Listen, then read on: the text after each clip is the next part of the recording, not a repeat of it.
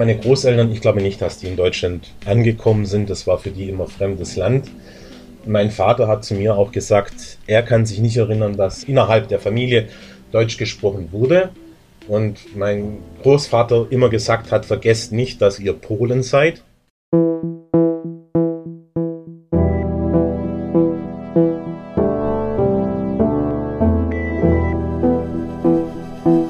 Gestern ist jetzt. Auf der Suche nach der Familiengeschichte in der NS-Zeit. Hallo und herzlich willkommen zu Folge 26, heute mit dem zweiten Teil unserer Doppelfolge zum Thema Zwangsarbeit. Letztes Mal hat uns Stefan Weger von seiner Familie erzählt, die einen jungen polnischen Zwangsarbeiter denunziert hat und der daraufhin hingerichtet worden ist. Heute geht es um Florian Ubainskis Familiengeschichte. Ihr habt ihn eben gehört. Florian lebt in Wrocław, Breslau auf Deutsch und hat uns gemailt, weil er gerne seine Geschichte erzählen möchte. Er ist eigentlich aufgewachsen in einem Dorf auf der Schwäbischen Alb, aber seit zwölf Jahren lebt und arbeitet er in Polen, genauer gesagt in Niederschlesien. Und dass er das tut, das hat auch etwas mit seiner Familiengeschichte zu tun. Und die prägt dann eben auch seinen Blick auf die NS-Zeit.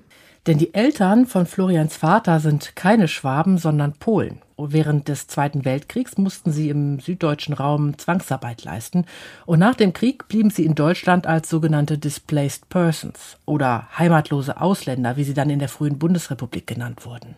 Schätzungsweise 11 Millionen sogenannte Displaced Persons hat es gegeben, abgekürzt DP oder DPs. Die waren nicht nur in Europa, auch weltweit unterwegs, vor allem aber im deutschsprachigen Raum und in Italien. Und die Alliierten, also auch die Sowjetunion, die wollten sie schnellstmöglich wieder in ihre Heimat oder das, was davon übrig geblieben ist, zurückführen. Das waren Menschen wie Florians Großeltern, die aus Polen kamen, aber auch aus der Sowjetunion, aus der Ukraine, West- und Südosteuropa, die alle als zivile Zwangsarbeitende im Deutschen Reich, aber auch in Europa geschuftet hatten, aber auch befreite Kriegsgefangene zum Beispiel oder auch sehr viele Überlebende aus Konzentrationslagern, sehr viele jüdische Menschen. Das heißt, es ist ein riesiger Mix an Menschen mit unterschiedlichsten Kriegserfahrungen und unterschiedlichsten Verfolgungserfahrungen, die bei Kriegsende nicht einfach von jetzt auf gleich wieder in ihre Herkunftsländer zurückkehren konnten. Warum? Einerseits war es natürlich ein enormes Chaos. Andererseits mussten diese Menschen versorgt werden. Sehr vielen von ihnen ging es gesundheitlich extrem schlecht. Das ist Sarah Grantke, die ist unser zweiter Gast heute. Sarah ist Historikerin und Kuratorin an der KZ-Gedenkstätte Neuengamme bei Hamburg. Und sie beschäftigt sich schon lange mit dem Thema, vor allem mit Displaced Persons aus Polen und der Ukraine. Also fangen wir an mit Florians Geschichte. Und zwar auf der Schwäbischen Alb. Ein kleines Dorf muss man sich da vorstellen, 100 bis 150 Einwohner, jeder kennt jeden. Die Großeltern wurden hier 1954 von einem Lastwagen abgesetzt, weil das Lager, in dem sie zuletzt waren, abgewickelt worden war. Davor lebten sie in verschiedenen DP-Camps in der französischen und in der britischen Besatzungszone, alle im heutigen Baden-Württemberg.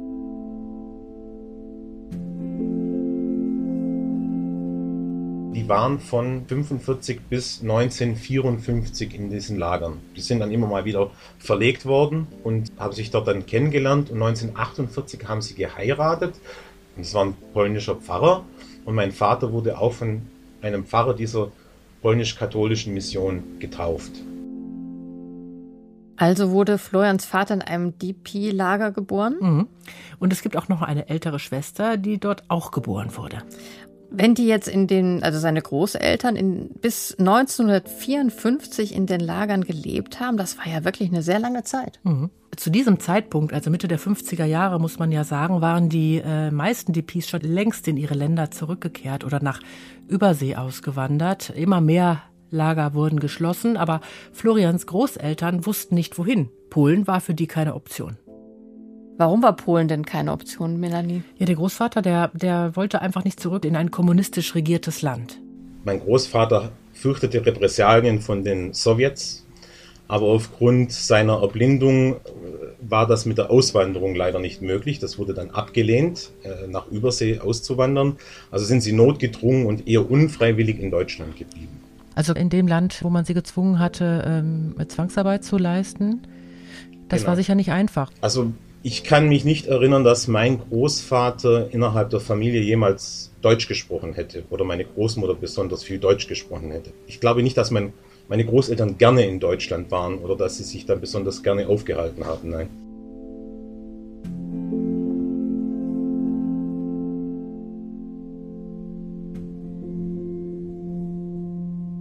Ohne Geld mit zwei kleinen Kindern, also wurden sie in diesem Dorf auf der Schwäbischen Alb vor dem Armenhaus abgesetzt. Die ersten Jahre waren schwer, die Familie war abhängig von Sozialhilfe, erzählt Florian.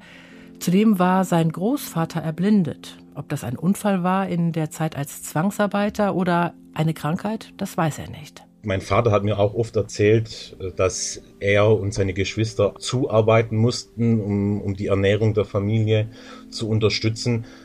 Also das war durch Armut geprägt. Die, die hatten in dem Sinne keine Arbeit. Also die haben halt, ja, wie man auf dem Dorf halt mal so hier arbeitet, da arbeitet und äh, sich das Brot hinzuverdient sozusagen. Und Entschädigung für Zwangsarbeit, die kam ja auch erst ziemlich spät auf den Weg. Das haben wir ja in der letzten Folge gehört.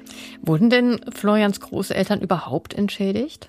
Leider waren die schon lange tot, bevor das überhaupt Thema wurde, erzählt Florian. Sie haben nur klassische Sozialhilfe auf dem untersten Niveau bekommen. Sie waren ja keine deutsche Staatsbürger, sie waren sogenannte heimatlose Ausländer. Das ist so eine Art Staatenlosigkeit mit einem sagen wir, ein bisschen besseren Status als staatenlos.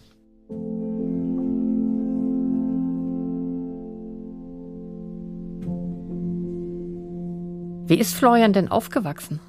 Geboren wurde er 1981. Als Kind lernt man das ja erst so nach und nach. Also man merkt erst mal, dass die Großeltern anders sprechen, dass die Großeltern von irgendwo anders herkommen und je älter man wird, umso mehr vervollständigt sich dann das Bild. Wir haben in einem Haus gewohnt und die Großeltern väterlicherseits, die haben im gleichen Haus in der Einliegerwohnung gewohnt. Die waren also da schon präsent täglich. Vielleicht müssen wir jetzt noch mal einen Schritt zurückgehen in die NS-Zeit, nämlich, ähm, damit wir Florians Familiengeschichte richtig verstehen. Die Großeltern hatten Zwangsarbeit geleistet in verschiedenen Fabriken, die Großmutter in der Landwirtschaft und beim Schuster vor allem der Großvater. Wie waren die da hingekommen? Dieser Teil der Familiengeschichte ist in Florians Familie besonders präsent. Das war kein Tabu und das hat man jetzt auch nicht vor den Kindern oder vor uns als Enkelkindern versteckt. Manchmal war es auch nur so nebenher. Also war wirklich so, so Alltagsgespräch, so, so wie andere Leute, was sie über ihre Hobbys erzählen oder so.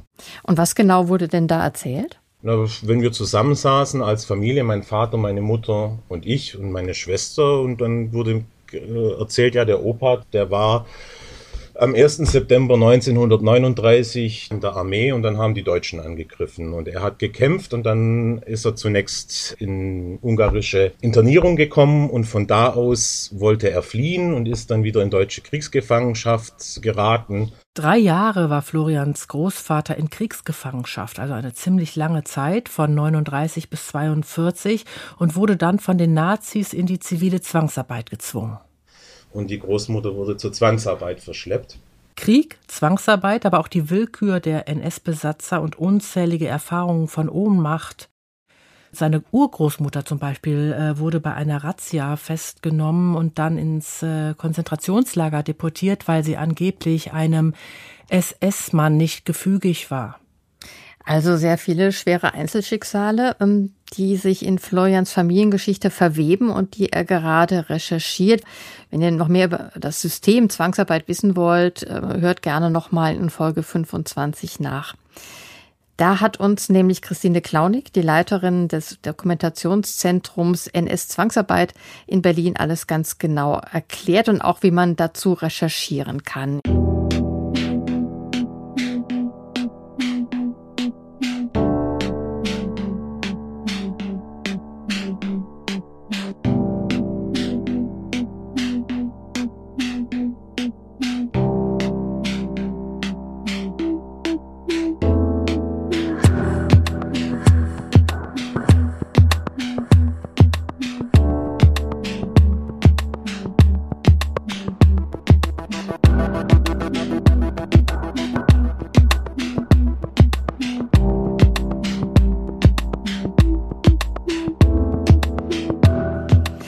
Haben denn die Großeltern etwas über das Leben in den DP-Lagern erzählt? Hm, wohl vor allem der Vater, der dort ja die ersten Jahre seiner Kindheit verbracht hat. Das waren einfach oft Baracken, in denen war es wohl oft zugig. Die Zustände waren ja unhygienisch, es gab wohl oft Krankheitsausbrüche. Die Sitten waren rau unter den Kindern, das hat er mir auch erzählt. Er kann sich sogar erinnern, dass da mal Leute Hunde geschlachtet haben und die Haut abgezogen haben und er hat seinen Vater gefragt, was machen die da? Und sein Vater hat gesagt, Hundefleisch, Hundebouillon soll angeblich gut gegen Tuberkulose sein. Aber mehr weiß er auch nicht. Also mal abgesehen davon, was er darüber in Büchern gelesen hat. Hm, dann wäre jetzt doch genau der richtige Augenblick, dass Sarah Grantke uns mal die Verhältnisse erklärt, unter denen die Peace da zusammengelebt haben. Es ist sehr unterschiedlich, je nachdem, wann die Befreiung stattfand, weil wir müssen uns ja auch in Erinnerung rufen, der Krieg war ja nicht einfach von einem Tag auf den nächsten vorbei, sondern es war ja tatsächlich ein Prozess, bis da zum 8. 9. Mai der Krieg in Europa ähm, beendet war. Und auch als der Krieg noch anhielt, konnten natürlich diese Menschen, die befreit wurden, diese Ausländer, äh, die als DPs dann kategorisiert wurden, nicht einfach zurückkehren, weil zum Teil eben noch Kampfhandlungen stattfanden. Deswegen wurden diese Personen erstmal, ich sag mal, an Ort und Stelle, wo sie waren, ähm, ja, zusammengebracht, um sie auch besser versorgen zu können. Denn gerade bei diesen Hunderttausenden, Millionen von Menschen ging es natürlich auch darum, die Menschen mussten Nahrungsmittel erhalten, die mussten eine Unterkunft erhalten. Viele hatten auch kaum Kleidung oder ähnliches. Und äh, um das sicherzustellen, war es für die Alliierten erstmal ganz aus pragmatischen Gründen sinnvoll, diese Menschen häufig vor allen Dingen in Lager zusammenzuführen. Und welche Lager hat man dafür genutzt? Die, die eben vorher auch schon da waren. Das heißt, so sehr haben die Alliierten in diesem Moment Moment gar nicht darauf geachtet, ist es jetzt ein befreites Zwangsarbeitslager, ist es ein befreites Kriegsgefangenenlager oder KZ-Lager, sondern sie haben zum Teil diese Lager dann einfach weiter genutzt, denn dort befanden sich einerseits auch schon Befreite und auf der anderen Seite war die Infrastruktur einfach auch schon vorhanden, Baracken äh, und so weiter. Die Alliierten wollten ja die Displaced Persons schnellstmöglich in ihre Heimatländer zurückbringen. Der Vater von Florian hat erzählt, wie unhygienisch alles war und beengt. Was hat Sarah Krantke dazu gesagt? Sie meint gerade in den ersten Jahren, also 1945 bis etwa 47, 48, waren die Verhältnisse tatsächlich oft sehr schlecht. Es musste zwar keiner mehr Hunger leiden, aber Menschen, die eh schon geschwächt waren von der Zeit in den KZs oder von Zwangsarbeit, die wurden da einfach nicht mehr gesund. Dazu kam die große Enttäuschung, eigentlich waren sie ja frei. Ja, und doch in ihrer Situation ja auch gefangen, die sie sich eben nach Kriegsende und Befreiung ja völlig anders vorgestellt haben. Dazu kam, dass sie sich ja insofern gar nicht so sehr frei bewegen konnten, weil die Vorbehalte in der deutschen Bevölkerung immer noch sehr groß waren. Und es kam dazu, dass Josef Stalin durchgesetzt hatte, dass erst einmal die zwei Millionen Displaced Persons aus der Sowjetunion erst einmal wieder nach Hause transportiert werden sollten.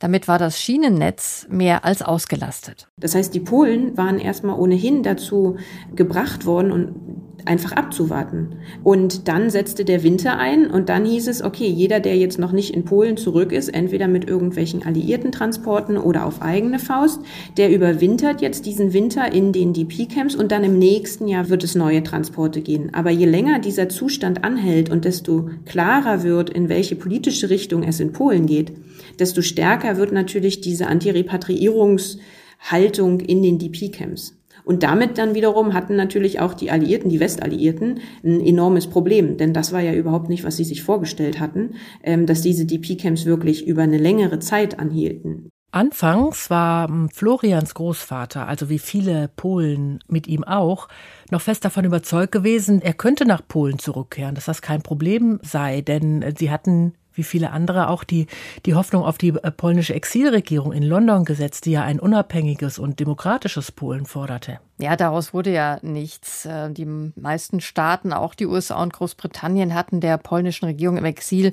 1945 schon ihre Unterstützung entzogen und damit ja de facto die eine Volksrepublik unter stalinistischem Einfluss gebilligt.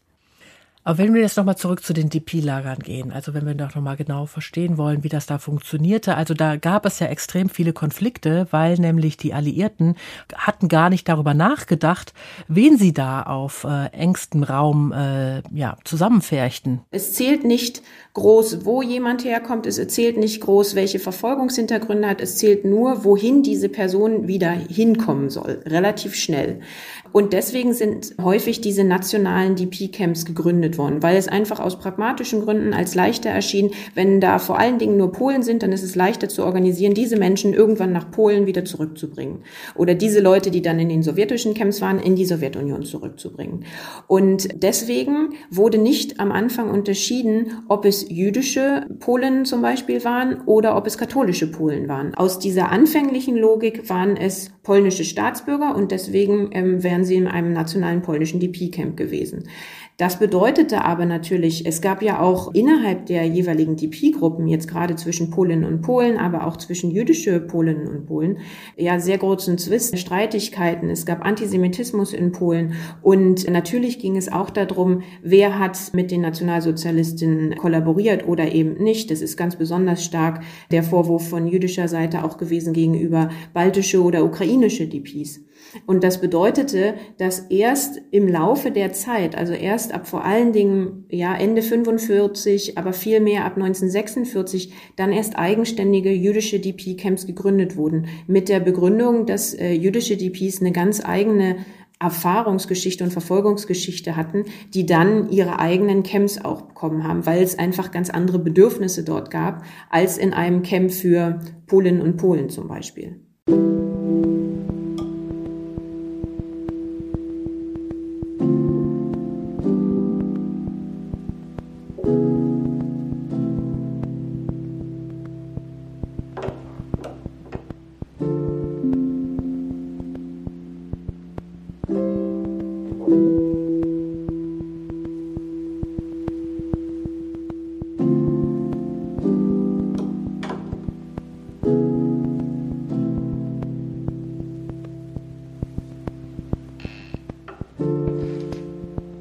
Anderer Punkt ist auch noch total spannend, den Sarah angesprochen hat, äh, gerade ähm, was die sowjetischen DPs äh, betrifft, die ja anfangs alle mit dem Zug schnellstmöglich ähm, zurückgeschickt werden sollten. Zu denen gehörten ja auch Ukrainer, Letten, Litauer. Und die sollten eigentlich nicht dann in ihre jeweiligen Länder, ihre Heimatländer zurück, sondern einfach irgendwo in die Sowjetunion. Und dagegen haben sich natürlich vor allen Dingen auch Ukrainer, Ukrainerinnen, Litauern ähm, dagegen gewehrt. Und auch dort erst mit der Zeit sind dann eigenständige Camps für ukrainische DPs zum Beispiel entstanden. Und die Konflikte unter diesen nationalen DP-Gruppen sind tatsächlich nicht zu unterschätzen.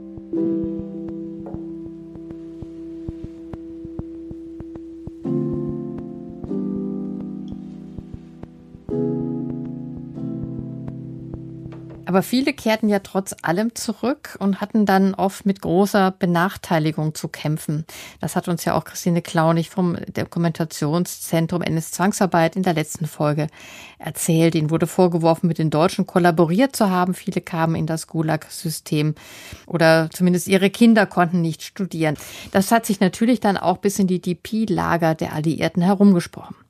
Und für die Polen kam noch eine andere Sache hinzu. Das Land war ja nach dem Zweiten Weltkrieg nicht mehr das gleiche gewesen. Es war ja äh, nach Westen verschoben worden. Das heißt, das ganze Ostpolen, so vom Baltikum bis zur heutigen Westukraine, gehörte dann zur Sowjetunion. Das heißt, alle Polen, die in diesen Bereichen gelebt hatten, wären zwar zurückgekehrt nach Polen, aber natürlich in das mit neuen Grenzen, aber oft nicht in ihre eigentlichen Herkunftsorte. Und für viele Polinnen und Polen stellte sich da einfach die Frage, ja, wohin denn überhaupt zurückkehren, wenn ich schon nicht in meinen eigentlichen Herkunftsort zurückkehren kann.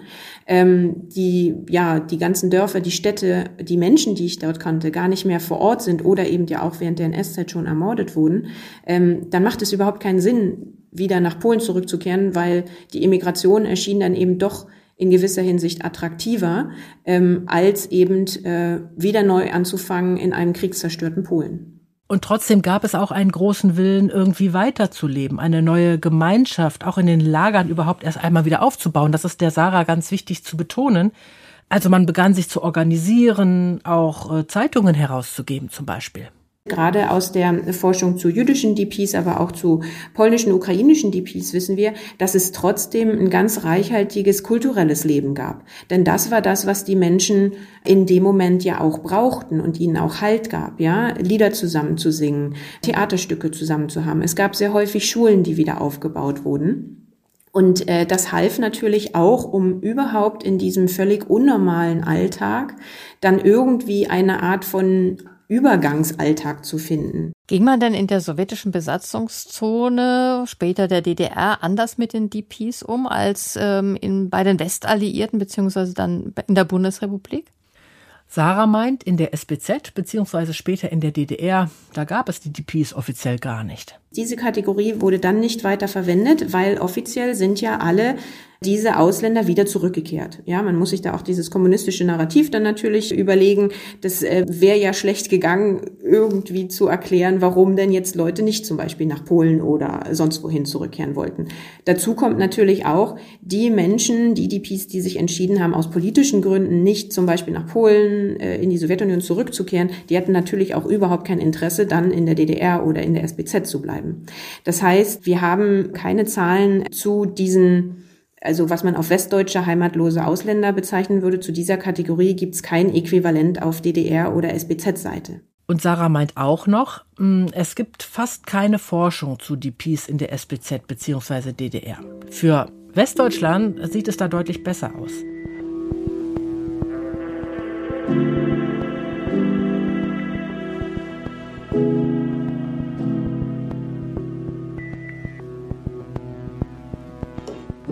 Westdeutschland waren ab 1949, also mit Gründung der Bundesrepublik, nicht mehr die Alliierten für die DPs zuständig, sondern die westdeutschen Behörden. 1951, wichtig, trat dann auch schnell das Gesetz über die sogenannte Rechtsstellung heimatloser Ausländer in Kraft, das regeln sollte, was eigentlich mit den restlichen DPs passieren sollte. Das Gesetz besagte, dass diese Menschen den deutschen Staatsbürgern rechtlich gleichgestellt sein sollten, wenn es zum Beispiel um Eigentum ging, das erworben werden sollte. Aber auch Freizügigkeit war ein wichtiger Punkt, die Anerkennung von Schulabschlüssen etc. Und die Betroffenen konnten sich eben unter erleichterten Bedingungen auch einbürgern lassen. Der Begriff heimatlose Ausländer, der stieß aber auf Kritik, unter anderem bei der IRO, der Internationalen Flüchtlingsorganisation, die durchaus nachvollziehbar argumentiert hat, die haben ja eigentlich eine Heimat ähm, und da die eben nicht heimatlos waren, hat sie vorgeschlagen, lieber den Begriff Flüchtlinge unter der Protektion der UN zu verwenden, weil der deutlich treffender sei. Aber die Bundesregierung, in der das Vertriebenenministerium also ziemlich großen Einfluss hatte, die wollte das unbedingt verhindern, weil eben die Gleichstellung der DPs mit den Geflüchteten aus den ehemaligen deutschen Ostgebieten, also das wollten die vermeiden, das sollte nicht gleichgestellt werden. Und außerdem gab es noch den wunderbaren Nebeneffekt, dass nämlich dieser Begriff heimatloser Ausländer so wunderbar neutral war und gar keiner mehr die Verbindung ziehen konnte zu den Verbrechen der Nazis. Hm. Haben denn Florians Großeltern dann die deutsche Staatsbürgerschaft beantragt? Florian meint nein, weil sie immer sich als Polen sahen und ja auch nicht freiwillig in Deutschland äh, lebten. Auch sein Vater hat sie erst spät beantragt und Florian und seine Schwester, die hatten die ja eh schon, weil ja Florians Mutter ja Deutsche ist. Die Familie von Florians Mutter ist schon seit vielen Generationen in Oberschwaben angesiedelt. Sie und Florians Vater haben sich beim Studium kennengelernt. Um diesen deutschen Teil der Familie geht's gleich nochmal. Florians polnische Großeltern wollten ja eigentlich nicht in Deutschland bleiben, hast du gerade gesagt, wollten mhm. wie viele andere auch in die USA emigrieren, vielleicht auch nach Australien. Aber der Großvater war blind und bekam kein Visum. Wie hat Sarah das denn eingeordnet? Sarah erzählt, dass die Emigration vor allem ja erst ab 1947 möglich wurde, weil da auch international klar war, dass diese Menschen, die noch in Deutschland waren oder im deutschsprachigen Raum, dass sie nicht einfach so zurück konnten in ihre Herkunftsländer und auch nicht wollten. Und man musste ja irgendwie damit umgehen. Das waren zu diesem Zeitpunkt noch eine Million DPs, muss man sich mal vorstellen, deren Zukunft völlig unklar war. Und gleichzeitig wurden in anderen Ländern händeringend Arbeitskräfte gesucht. Mhm, die ersten sind dann auch in die Niederlande oder Belgien äh, gegangen. Viele wurden da im Bergbau eingesetzt. Aber die Bedingungen waren wohl so miserabel, dass viele auch wieder zurückgekehrt sind nach Deutschland. 1948, 49 begann dann die Emigration nach Australien, Großbritannien in die USA, wo die Ubeinskis eben auch hin wollten. Die suchten sich natürlich die Leute aus, die gesundheitlich extrem gut drauf waren, die möglichst jung waren, die wenig Kinder mit dabei haben. Also eben die Menschen, die auch dann vor Ort relativ einfach in deren Logik äh, als Arbeitskräfte eingesetzt werden könnten. Und bei der Familie Obanski ist das, was bei vielen heimatlosen Ausländern ja dann eben vorkam. Jemand in der Familie war krank, wurde krank ähm, oder durfte nicht in das äh, Land einreisen, in das man hin wollte. Und entweder die ganze Familie entschied sich dann nicht zu gehen oder, und auch da kenne ich Fälle von, dass die Familien sich dann aufteilten, ja, also dass ein Teil dann auswanderte und der Rest blieb zurück. Ähm, und das merkt man dann auch. Also in den 50er Jahren gibt Zahlen, dass es etwa 100.000 äh, heimatlose Ausländer gab. Das waren vor allen Dingen kranke, ältere Menschen, die häufig keine Möglichkeit hatten zur Auswanderung. Sicherlich gab es auch Leute darunter, die sich entschieden haben, in Deutschland zu bleiben, weil sie zum Beispiel mit jemandem aus Deutschland geheiratet hatten. Aber der Großteil hatte tatsächlich keine Möglichkeit auszuwandern, weil sie keine Visa ähm, erhalten hatten. Also da sind wir dann wieder bei Florians Geschichte. Mich würde ja schon interessieren, wie er durch die Geschichte seiner Großeltern geprägt worden ist. Mein Vater hat zu mir gesagt, er kann sich nicht erinnern, dass innerhalb der Familie Deutsch gesprochen wurde. Und mein Großvater immer gesagt hat, vergesst nicht, dass ihr Polen seid. Also es war schon stark auch polnische Erziehung, polnische Sprache, polnisch beten. Dann die Generation meines Vaters, mein Vater, seine Geschwister, die hatten es natürlich dann auch nicht einfach und haben auch lange gebraucht, bis sie angekommen sind. Also ich weiß so aus Andeutungen meiner Tante, meines Onkels, dass es da schon Anfeindungen gab im Umfeld und konkrete Nachteile. Naja, mein Vater hat eine Ausbildung gemacht und wollte studieren und da er ja Ausländer war, nicht mal EWG-Ausländer, sondern eben ja, heimatlose Ausländer, hat er kein Stipendium bekommen und hat sich das erarbeitet. Also da habe ich auch allergrößten Respekt vor meinem Vater. Er hat sich da gegen alle Widerstände durchgesetzt, hat sich das selber finanziert, auch gegen den Willen seines Vaters. Der hat ihn dann rausgeschmissen, weil er nicht mehr zum Unterhalt der Familie beigetragen hat. Hat studiert und hat seinen Abschluss als Ingenieur gemacht und hat sein Leben aufgebaut als Ingenieur.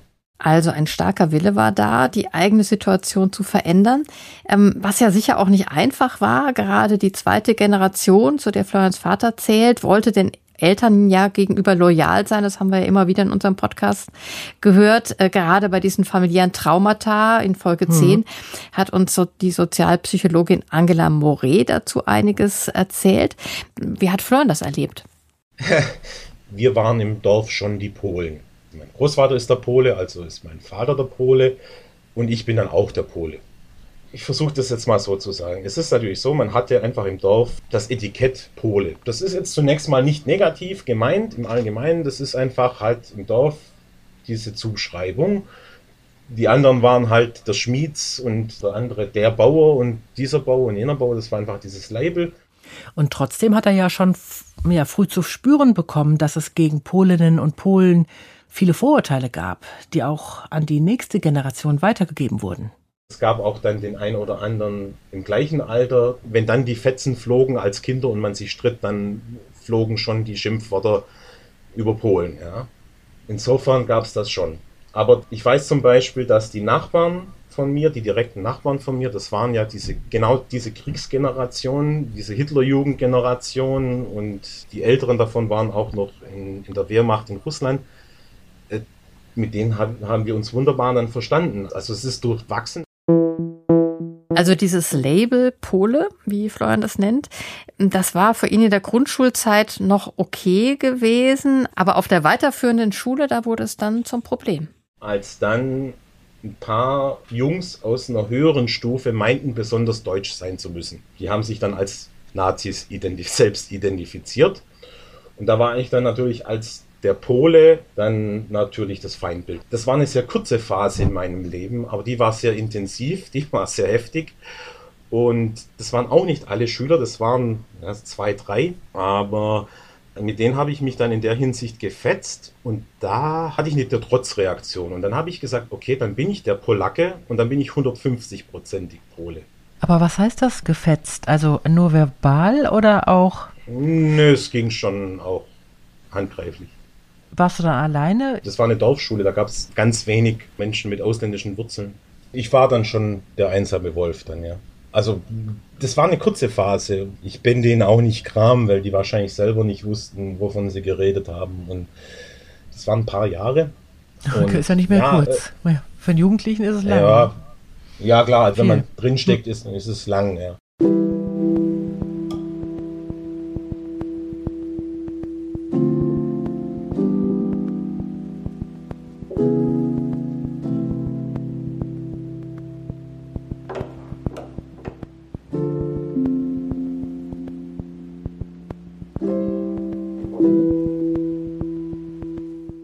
Also hier scheinen viele Erfahrungen ineinander zu gehen, sich verm zu vermischen. Die einen, ja, die Erfahrung seiner Familie der NS-Zeit, die Erfahrung als CPs, dann nicht anzukommen und dann eben auch Fremdenfeindlichkeit und in diesem Fall auch Antislawismus. Ja, und all das führt dann auch zu Misstrauen gegenüber der deutschen Mehrheitsgesellschaft. Das ist wahrscheinlich so eine Abstufung natürlich über die Generationen hinweg, denke ich. Zumindest bei uns. Ich meine, in der polnischen Familie haben wir dann schon oft über den Zweiten Weltkrieg, also jetzt nicht nur über die Familiengeschichte, sondern wenn wir über den Zweiten Weltkrieg im Allgemeinen gesprochen haben, haben wir schon sehr stark in wir und die gesprochen. Ja? Also wir Polen haben gekämpft, verteidigt, dieses und jenes erlitten und mhm. die Deutschen haben dieses und jenes gemacht. Aber das war unter uns. Wenn man dann wieder nach draußen ging, mit den Leuten im Dorf geredet hat oder mit irgendjemand überhaupt im Umfeld, dann hat man diese Formulierung eher nicht gebracht oder seltener verwendet.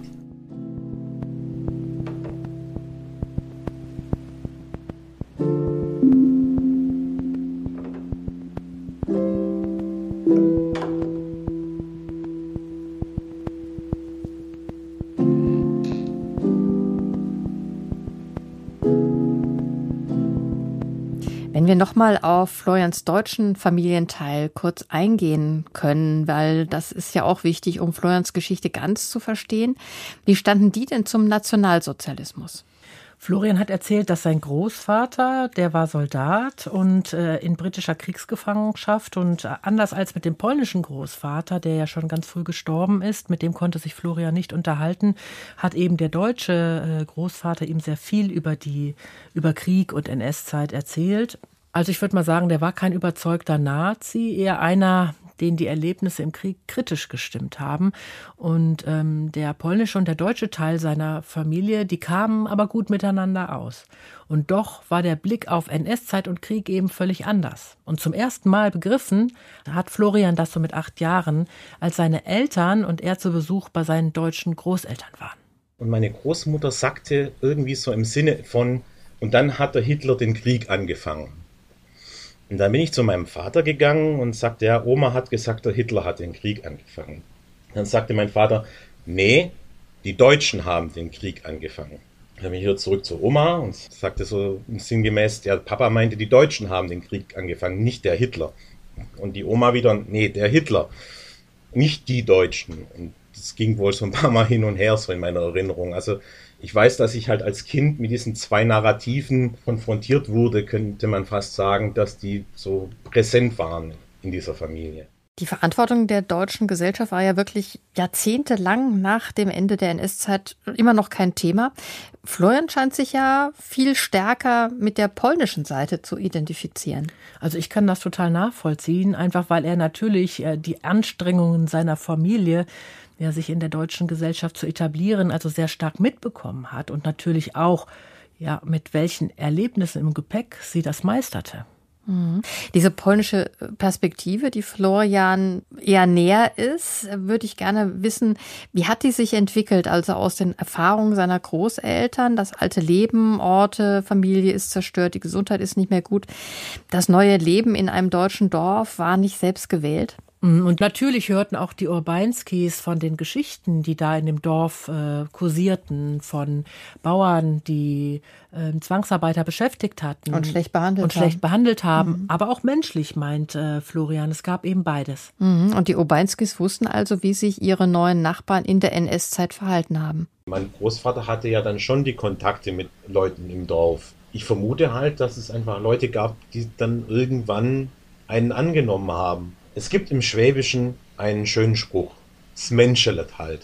Ja, muss er erst mal ähm, zulassen können. Ja, also das Menschelet halt ist so im, im Schwäbischen Positiven wie im Negativen gedacht. Und man war dann halt notgedrungen in dem Dorf und dann musste man halt mit jemandem reden, wenn man Brot kaufen möchte. Es war ja damals nicht so, dass man in die nächste Stadt fahren konnte. Man musste beim Bauern Milch holen und man musste in den Wald zum Holz holen. Das heißt, der Kontakt war ja dann irgendwann zwangsläufig und durch den Kontakt sind dann wahrscheinlich eben soziale Beziehungen entstanden und dann gab es dann halt doch die Leute, mit denen man geredet hat und mit denen man sich ja, verstanden hat. Aber wenn du denkst dann noch, ne, das ist in der dritten Generation bei dir, du hast ja auch noch was gesucht. Ja, ja wenn es jetzt alles Konflikte super gelaufen wäre. Hm? Ja, ja, wollte ich gerade sagen, wenn es keine Konflikte gegeben hätte und ich auch keine Konflikte ausgestanden hätte, dann würde ich heute nicht suchen. Das ist schon klar. Aber, Aber wärst du vielleicht auch nicht in ein anderes Land gegangen? Also ich meine, das ist ja schon auch interessant, dass einfach so eine Geschichte dann über Generationen auch prägt. Ja, es kann sein, dass wir da atypisch sind, weil wir kennen noch andere Leute, die ähnlichen Hintergrund haben. Meine Großeltern waren ja nicht die einzigen, sondern es gab im Umfeld in den anderen Dörfern auch ehemalige Zwangsarbeiter und Kriegsgefangene, andere Displaced Person so, so, zum Teil Kumpels meines Großvaters, mit denen er sich getroffen hat. Von denen, die wir noch Kontakt haben, da ist schon in der zweiten Generation, hatte da keiner Interesse mehr dran. Also ich weiß es nicht, warum wir in der Familie da so...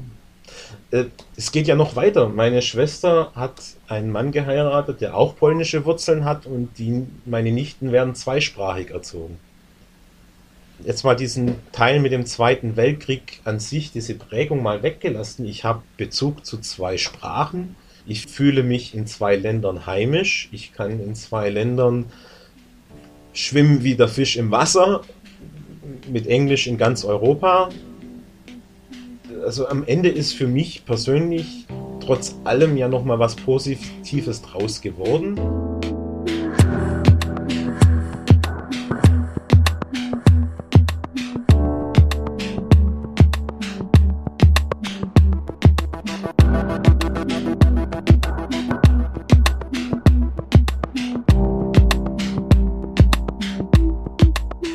Müssen wir aber nochmal über die Recherche sprechen. Florian weiß ja schon extrem viel über seine beiden Familien, weil die durchaus einiges erzählt haben. Ähm, warum meinst du, hat ihm das nicht gereicht? Ich glaube, hm, Florian war es wichtig, alles aber auch wirklich schwarz auf weiß zu haben. Mhm. Wie lange sucht er denn schon? Mehr als zwölf Jahre, also oh einiges mhm. länger als mhm. wir. Und eigentlich äh, fing alles damit an, dass er nach Polen gezogen ist in dieser Zeit, nach Breslau, wie wir ja schon erzählt haben. Da dachte er nämlich, ja, da müsste man, wenn er eh schon so wenig weiß über seine Familie, kann er direkt mal äh, anfangen, ja, mit seiner polnischen Familie, wer da alles so dazugehört, Urgroßmutter, Urgroßväter etc. Und dann war er aber ziemlich schnell in der NS-Zeit. Und Breslau war dann auch die Gegend, aus der seine Großeltern gekommen waren? Nein, die kamen eher aus Łódź, also ein bisschen weiter hoch. Mhm. Ähm, wie war das denn geplant von ihm, nach Polen auszuwandern oder wie ist das passiert? Florian meint nein. Also er hat dann in Deutschland BWL studiert und hatte da einfach dann eine gute Joboption und ist dann da hingezogen. Und er war in den 90er Jahren, muss man aber auch sagen, mit seiner Familie oft im Urlaub in Polen, aber hat dann auch den Wehrdienst verweigert und stattdessen den sogenannten anderen Dienst im Ausland gemacht, also so eine Art freiwilligen Dienst mit Schwerpunkt Völkerverständigung. Und da war er eben auch schon in einer Jugendbegegnungsstätte in Schlesien. Und das habe ihn sehr geprägt, erzählt mhm. er. Wahrscheinlich konnte er ja auch Polnisch, oder? oder genau, hat er dann auch, also er konnte so rudimentär und hat sich das dann immer mehr äh, angeeignet. Mhm. Ja. Und das klingt ja für mich so wie diesen berühmten Auftrag der Großeltern, äh, sich dann ja, an die Nachfahren, sich dann nochmal mit der Geschichte auseinanderzusetzen? Mm, also nicht bewusst. Ähm, vielleicht unterbewusst oder insgeheim. Das war jetzt nicht so in dem Sinne geplant, hier lange zu bleiben und ich habe mir hier ein Leben aufgebaut. Vielleicht unterbewusst ein Wunsch kann, kann gut sein. Wir haben das ja schon häufiger gehört, dass wenn einer anfängt, nach der Geschichte zu suchen, nach der Geschichte der Großeltern, dass andere Teile der Familie das gar nicht so gerne ähm, sehen. Ähm, bei Florian war das anders? Ja, und trotzdem musste Florian auch mit einigen Glaubensgrundsätzen brechen, um überhaupt anfangen zu können. Es war auf der polnischen Familienseite, insbesondere bei meinem Vater, so dieser Glaubensgrundsatz, da findet man nichts mehr, weil im Krieg wurden die Unterlagen alle zerstört. Familienforschung lohnt sich nicht mehr. Das war zunächst mal eine Hürde, überhaupt die Unterlagen zu bekommen. Ja. Als ich sie dann aber bekommen habe, also als ich mich sozusagen durchgesetzt habe und darauf bestanden habe, dass man mir mal die, die Heiratsurkunde meiner polnischen Großeltern gibt und ich dann die ersten Erfolge hatte, wie zum Beispiel die Geburtsurkunde meines Großvaters aus Polen, da hat sich das dann komplett gewandelt und mein Vater war total begeistert und die Familie ist sehr daran interessiert, auch alle in der Familie. Viele Dokumente hatte Florian nicht. Er hatte eine Heiratsurkunde seiner Großeltern und die Taufurkunde seines Vaters. Mhm, aber das sind ja schon mal ganz gute Anhaltspunkte. Wie ging es dann weiter? Also in Deutschland war eine wichtige Anlaufstelle der internationale Suchdienst, ITS Arolsen, wie er damals noch hieß, seit 2019 ja besser bekannt und umgenannt in Arolsen Archives. Bei seiner Gründung war der ITS Anlaufstelle für Angehörige, die nach vermissten äh, Familienmitgliedern suchten. Sowohl nach nichtdeutschen Personen im Deutschen Reich als auch in den besetzten Gebieten, äh, die allesamt von den Nazis verfolgt oder verschleppt worden waren. Und da habe ich dann eine Antwort erhalten und das war wohl tatsächlich großes Glück. Ich habe einen Riesenstapel an Unterlagen bekommen meiner Großeltern aus der Zeit in den Displaced Person Lager. Und was war das für Unterlagen? Es waren sehr viele Unterlagen, teilweise Englisch und Französisch wegen der englischen und französischen Besatzungszone. Es war so ein, ja, so ein, zum Beispiel ein Personalbogen, wo beide angegeben haben, woher sie kommen, wo sie während der Kriegszeit waren, wo sie gefangen waren, wo sie Zwangsarbeiter waren. Es gibt Unterlagen über eine medizinische Untersuchung meines Großvaters zum Beispiel, weil er ja blind war. Ich habe ein Dokument gefunden, wo schwarz auf weiß steht, dass die Auswanderung abzulehnen ist, weil mein Großvater Invalide ist. Mit den Informationen und Dokumenten ging es weiter zu Kreis- und Stadtarchiven. So, und dann hatte ich Hinweise, weitere Hinweise. Dann bin ich ins Archiv. In Polen gibt es das Museum der Kriegsgefangenen in der Nähe von Oppeln, Opole. Und dort lagern die ganzen Unterlagen der polnischen Kriegsgefangenen in deutschem Gewahrsam. Die waren zunächst in Berlin bei der damaligen Bastbehörde. Und als Berlin besetzt wurde, haben dann die polnischen Kommunisten diese Unterlagen mit nach Polen genommen und dort aufbewahrt. Und dort habe ich dann wiederum die Kriegsgefangenenunterlagen meines polnischen Großvaters gefunden. Und so geht das dann immer weiter, dass man dann halt mit einem Dokument einen Hinweis für eine andere Suche findet oder man kommt halt an der Stelle nicht weiter und lässt das eine Weile liegen und irgendwann hat man so einen Geistesblitz und denkt, Moment, das hast du noch nicht probiert und dann suchst du wieder in einem anderen Archiv. Die WAST, die sogenannte Wehrmachtsauskunftsstelle, deren Dokumente heute im Bundesarchiv liegen, um die geht es in der nächsten Folge nochmal genauer. Link steht in den Show Notes, ebenso der Link zum Zentralen Museum für Kriegsgefangene in Opole. Das hört sich für mich alles so an, als ob für Florian die Suche kein kontinuierlicher Prozess ist. Ja, das hat er so erzählt. Er meint, es wäre eher so intuitiv. Wenn er nicht weiterkommt, dann lässt das liegen. Kann Monat sein, kann Jahr sein, sagt er. Und irgendwann hat er dann sowas wie einen Geistesblitz. Der kommt wohl regelmäßig, irgendwie mitten in der Nacht oder wann auch immer. Und dann ähm, vertraut er darauf aus Erfahrung. Er kann natürlich Deutsch und Polnisch. Das ist bei einer Suche in beiden mhm. Ländern natürlich optimal. Hat er denn einen Tipp für uns oder zumindest für mich, die das nicht können? In den Archiven wird man ja wahrscheinlich Polnisch brauchen, oder? Es gibt im Internet so viele Foren zur Familienforschung mit Leuten, die einem da helfen können, auch sprachlich. Da findet man manchmal, manchmal Tipps und Tricks. Da hat auch der eine oder andere mal eine Vorlage für ein Anschreiben zu einem Archiv auf Polnisch. Die Foren, wie zum Beispiel forum.ahnforschung.net, stehen in den Show Notes.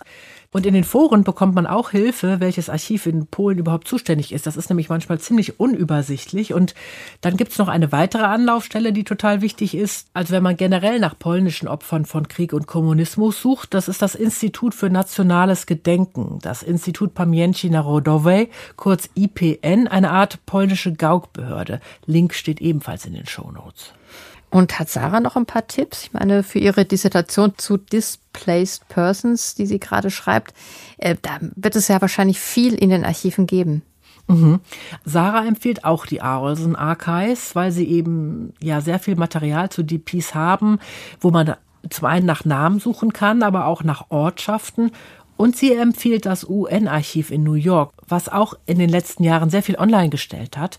Da kann man auch nach Ortschaften suchen, was ganz interessant ist. Und wichtig auch ihr Online-Foren und auch ihre Linktipps stehen in den Shownotes. Mhm, das UN-Archiv in New York, da kann man aber wahrscheinlich nicht nur nach polnischen Orten schauen? Nein, nein, generell. Also auch zur Ukraine, also äh, zu Lettland, äh, zur Sowjetunion, all das.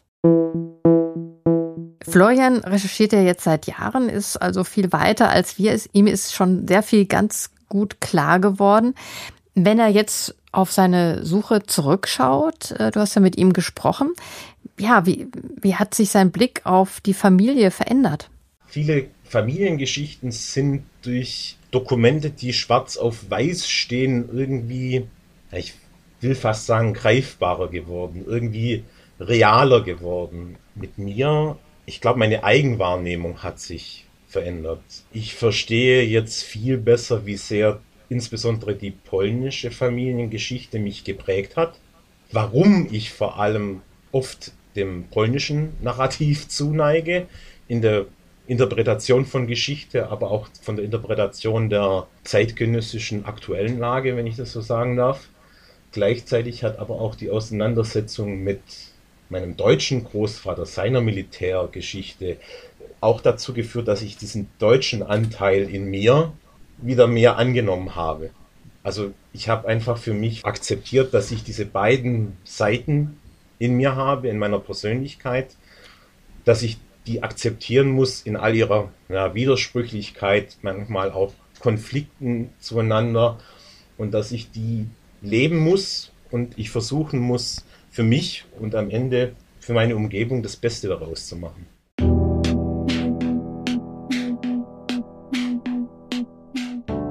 Ich finde, das klingt sehr versöhnlich.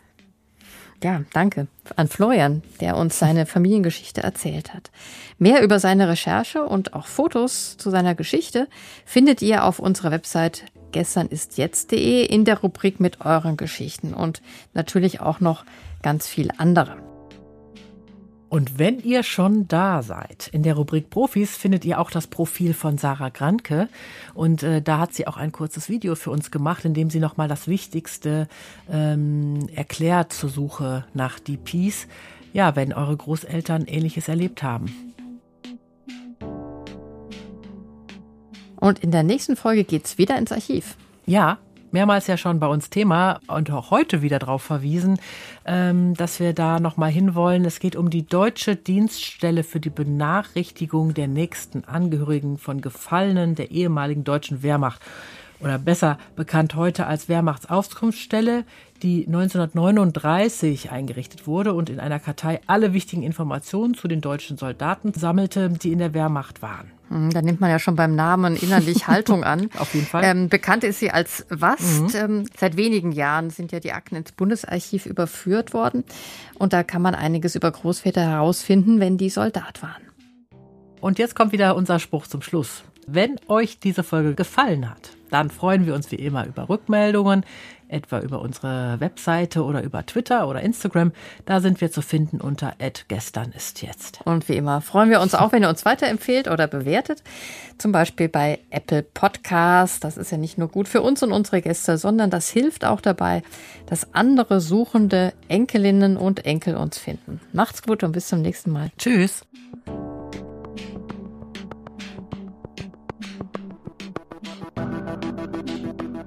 Das war unser Podcast Gestern ist jetzt.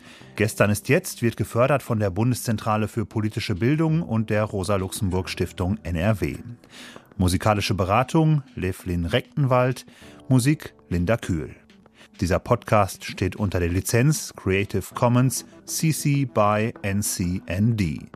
Weitere Infos dazu findet ihr auf unserer Website gesternistjetzt.de.